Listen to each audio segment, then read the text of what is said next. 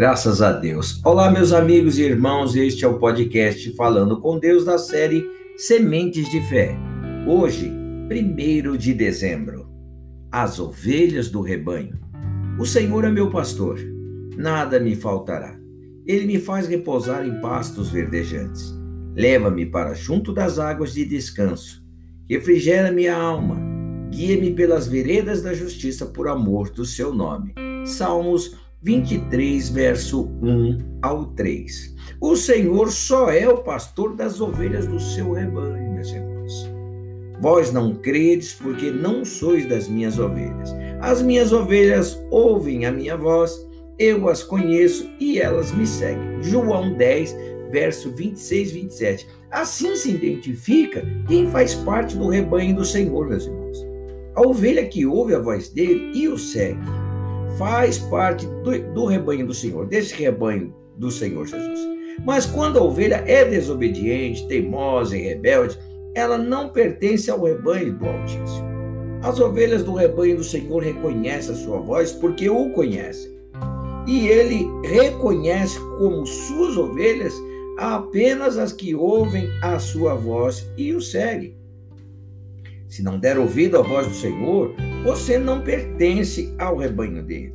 Se quiser pertencer ao seu rebanho e ter o direito às maravilhas descritas no Salmo 23, deve ouvir a voz do Senhor e segui-lo incondicionalmente.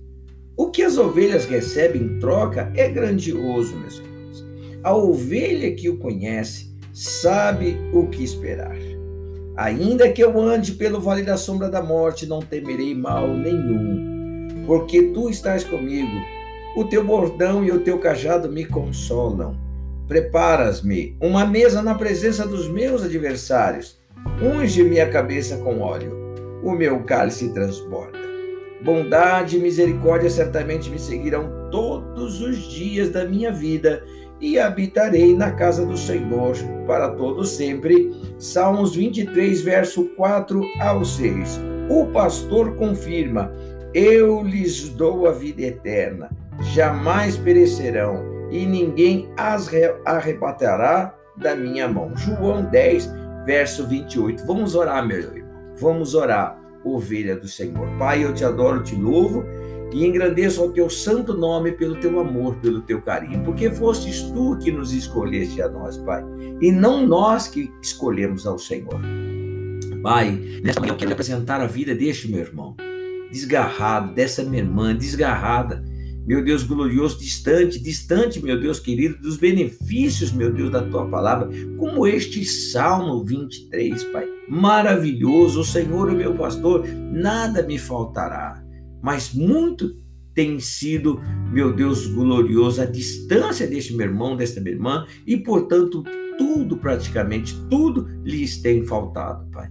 Mas o Senhor é grandioso, maravilhoso. Lembra das 100 ovelhas, Pai, e que o Senhor perdeu uma e o Senhor deixou as 99 no aprisco e foram buscar esta uma, Pai.